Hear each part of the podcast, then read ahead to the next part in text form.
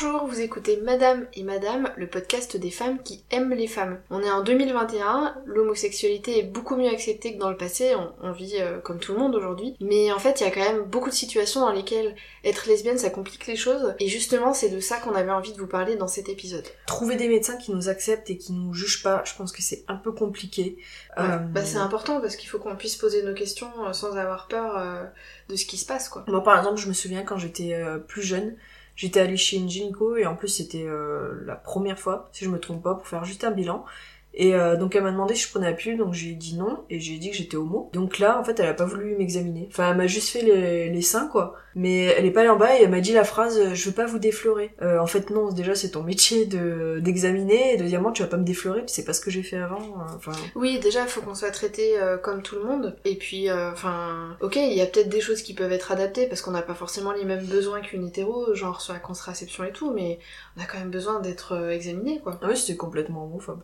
Et, justement, en parlant de médecin et surtout de gynéco, tant les deux femmes, euh, franchement, avoir un enfant et notamment la PMA, c'est compliqué quoi. Faut un gynéco qui est prêt pour nous accompagner, sachant que ça lui fait quand même prendre un, certain risque. Tout est à payer de notre poche, alors que des hétéros se posent pas la question de combien ça coûte, ils, le font et puis euh, bah eux ils payent rien. Ça oblige aussi à aller à l'étranger, donc il y a des frais en plus, des jours de congé à prendre à la dernière minute, donc euh, bah il y a des couples que ça met vraiment en difficulté face à leur employeur quoi. Donc franchement, là-dessus on n'est pas du tout égaux quoi. Y a aussi la recherche d'appartements ou de maisons. Toi, t'as une histoire assez croustillante à ce sujet. Ouais, bah il y a quelques années, j'habitais en Belgique, qui est pourtant un pays euh, bah, beaucoup plus ouvert que le nôtre. Hein. Les couples de femmes peuvent se marier depuis beaucoup plus longtemps, euh, peuvent avoir accès à la PMA aussi. Et euh, du coup, j'étais j'étais avec une autre fille à cette époque-là, et on cherchait un appartement, et bah, on en avait trouvé un en fait, chez un particulier, qui nous a dit ok, donc on s'est débrouillé pour rendre notre appartement, et il a fini par nous rappeler en nous disant que ça, ça dérangeait sa femme euh, de louer à un couple de femmes parce qu'en fait euh,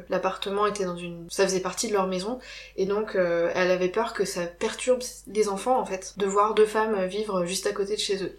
T'aurais pu porter plainte. Hein. Ouais, mais du coup, enfin, ça a vraiment été, euh, ça, nous avait mis dans une situation hyper compliquée parce qu'on avait déjà rendu notre appart, on se retrouvait sans rien, et c'est horrible euh, d'être discriminé comme ça. Quoi. Ben, j'avais un couple d'amis à Paris qui avait cherché super longtemps, qui avait un très bon dossier, et elles étaient persuadées que dans les agences, enfin, leur dossier passait pas du tout en priorité parce que parce que c'était deux femmes, quoi. Et franchement, trouver un endroit pour vivre, ça fait partie des besoins un peu basiques qu'on peut avoir et, c'est terrible qu'on soit gêné dans ça par notre orientation sexuelle. Quoi. Il y a aussi le fait de le dire au travail. Alors ça c'est le sujet de notre premier épisode. Ouais, n'hésitez pas à aller l'écouter. Ouais. On a l'impression en fait de faire un... Enfin moi j'ai l'impression de devoir à chaque fois me justifier quand on me demande euh, est-ce que t'as un copain Enfin...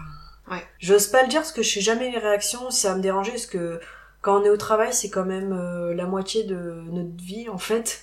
Et j'ai pas envie de venir au travail et que ça me dérange. Je sais jamais en fait sur quel pied danser parce que je sais pas comment les gens ils vont réagir. Et puis s'ils réagissent mal, euh, tu passes toute ta journée avec eux. Oui, non mais oui, bah c'est ça que je veux dire, ouais, c'est que ça, ça peut pourrir euh, l'ambiance au travail quoi. Ça peut pourrir l'ambiance, ça peut aussi euh, te pénaliser par rapport à ton évolution et tout ça quoi. Bah après les gens, ils s'imaginent tout le temps de toute façon que tout le monde est hétéro. Bon après c'est normal hein, parce que 90% des, des gens sont hétéros, mais par exemple moi je vais chez une esthéticienne et au début il y en a une et vous vous avez un copain. Après, je pense que je dois faire un petit peu lesbienne, parce qu'elle m'a dit, vous avez un copain. T'es quand même très tatouée. Euh. non, mais après, elle m'a dit, c'est un elle a dit, ou une copine. bon, ok. Mais bon, j'avais pas envie, en fait, de, on a l'impression de faire un coming out permanent, et j'ai pas envie, ces gens que je vois que 30 euh, minutes, une fois par mois, de, de leur dire, en fait. Ça mm. les regarde pas, mais du fait qu'on est lesbienne, on est obligé ouais. de, de devoir se dévoiler en fait. Bah c'est vrai, en fait euh, c'est marrant parce que ces derniers temps on a posté plusieurs, euh, plusieurs choses sur Instagram concernant le coming out et à chaque fois les, les réponses qu'on a c'est moi quand j'ai fait mon coming out à ma famille, à mes parents et en fait le coming out c'est pas, euh, c'est pas juste l'épreuve entre guillemets de le dire à nos parents, c'est un truc qu'on va faire toute notre vie quoi. Parce qu'effectivement bah on est dans une société où tout le monde pense que tout le monde est, est hétéro. Moi, il y a quelques jours, j'ai un notaire qui m'a demandé le, le, nom de mon époux, quoi. Enfin, j'ai répondu c'est une épouse. On a toujours l'impression de devoir se justifier et euh, c'est un peu fatigant. Bah ouais, c'est fatigant. Puis on doit parler d'un truc qui est très personnel à quelqu'un qu'on connaît pas et ça, c'est pas agréable, quoi. Il y a aussi le fait que c'est des relations qui sont pas toujours prises au sérieux. Par exemple, toi, avec ta dernière relation, quoi. Ouais, euh, ça avait duré 9 ans et elle s'était barrée euh, quelques mois avant qu'on se marie et euh, donc pour moi, c'était une relation qui était relativement sérieuse quand même. Mais pour ma ma famille, je sentais que c'était pas, ouais, c'est pas si grave, quoi. euh. Enfin, et, et je suis persuadée que si j'avais hétéro et que si ça avait été un mec qui, au bout de 9 ans, euh, m'avait plaqué dans ces conditions, ça aurait eu plus d'importance à leurs yeux, quoi. Ils auraient été plus présents. Bah, c'est abusé de se dire que pour, euh, pour beaucoup de gens, une relation entre deux femmes, elle a moins de valeur qu'une relation entre un homme et une femme. Bah le mariage aussi tout simplement. Bon on peut pas aller à l'église, bon après ça on va pas en mourir hein. Non, on peut pas aller en mourir, mais encore une fois, c'est un truc qui nous interdit, quoi. Encore une fois, on se dit, bah, on n'est pas traité comme les autres. Après, euh, moi, personnellement, euh, quand je me sens exclue de quelque chose, j'ai tendance à, à le rejeter, donc euh, je me suis dit, je, je m'en fous complètement de pas me marier à l'église, mais toi, c'est quelque chose qui t'aurait plu, donc euh, c'est Bah, je trouve ça joli en fait. C'est beau, mais c'était plus beau, notre cérémonie euh, Ouais. dans un beau parc. Je trouve aussi euh, les bonhommes en fait, dès qu'on leur, euh, dès qu'on leur dit, bon, enfin il y a les femmes aussi, dès qu'on va leur dire, c'est direct soit euh, s'imagine qu'on est à fond sur elles, pas trop comment s'y prendre. Mais les mecs, je trouve ça peut être pire parce qu'on a l'impression que ça les transforme un peu en Bah en fait, euh, il il y a une association qui s'appelle SEO lesbienne qui essaie de faire en sorte que quand tu tapes lesbienne sur Google, euh, tu arrêtes de, trouver, de tomber que sur des vidéos porno. Moi j'ai vu la différence. Ah, enfin avant je efficaces. tapais lesbienne et euh, justement on tombait directement sur des femmes à poil, des trucs comme ça. Là j'ai essayé justement, enfin je sais pas si vous avez fait la même chose et on tombe plus du tout euh, sur ça, on tombe plus sur des associations et c'est super bien quoi. Bah c'est important parce que du coup ça, ça, ça va un peu dans ce sens-là. C'est vrai qu'on a parfois l'impression que quand on dit à un homme, peu importe comment on l'a rencontré, mais qu'on aime les femmes, tout de suite le seul truc auquel il pense c'est le sexe. On est réduite à ça et des fois il se transforme en obsédé. Enfin moi une fois c'était l'ex de ma sœur, c'était quelqu'un qui avait, pour moi c'est quelqu'un qui avait fait partie de la famille, qui me dit ah on pourrait pas faire un plan à trois avec ta copine. C'est malsain. Alors déjà, enfin c'était quelqu'un dont j'avais été proche, donc ça, me- ça me choquait qu'il ait une demande euh, d'ordre sexuel, on va dire. Mais en plus, ça veut dire que pour lui, c'était pas une vraie relation, quoi. Si je lui avais dit, Ah, est-ce qu'on peut faire un plan à trois avec ta copine et toi, euh, enfin si un autre mec lui avait proposé ça, euh, je pense qu'il lui aurait mis son poing dans la figure, quoi. Ou si toi t'aurais proposé ça, il t'aurait pris pour une folle quoi. Oui, voilà. Ou alors même, bon, sans, sans faire des propositions comme ça, euh, je trouve qu'ils se permettent euh, des questions qui sont vraiment déplacées, qui sont hyper perso, hyper intimes, euh, qui poseraient pas. De toute façon, si une, une femme, sont euh, deux femmes, et ben pff, ils peuvent se permettre, ils s'imaginent qu'ils peuvent se permettre tout et n'importe quoi. Ouais. Moi, je me souviens quand j'étais au, ça devait être au lycée, je devais avoir 16-17 ans, je parlais sur le, beaucoup les chats, les forums en ligne, et euh, il y avait un gars avec qui on avait bien accroché, on parlait bien, mais des trucs du, du lycée, des cours, euh, enfin des, des conneries comme ça, quoi. Discussion normale. Ouais, ouais, il y avait rien d'ambigu.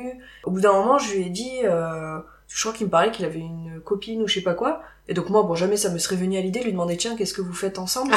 Et euh, lui, par contre, quand j'ai dit que je crois que je, je commençais à sortir avec une fille, c'était plus du tout le même personnage. C'était, ah, vous faites quoi ensemble? Et ça... Oui, sexuellement, quoi. C'était ça la question. Oui, c'est ça. Et ça m'a, c'était vachement décevant parce qu'on passait d'une relation complètement saine, amicale, à quelque chose de, de glauque, de, de, de malsain, quoi. Oui, puis du déplacé. ça, ça me fait penser que euh, ces dernières années, on a parlé beaucoup de, de harcèlement, de, de consentement et tout. Et quand t'es une femme, tu sais que tu vas souvent avoir des mecs qui vont être lourds.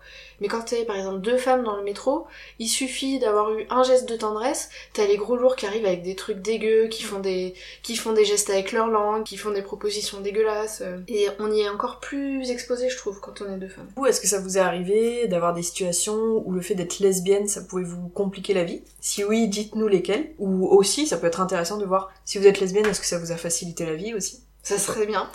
Bah, Moi, je me souviens, une fois, j'avais eu un, un appartement, et je, et je sais pas, elle faisait un peu lesbienne, en fait, la Ah proprio, ouais. la vieille mère.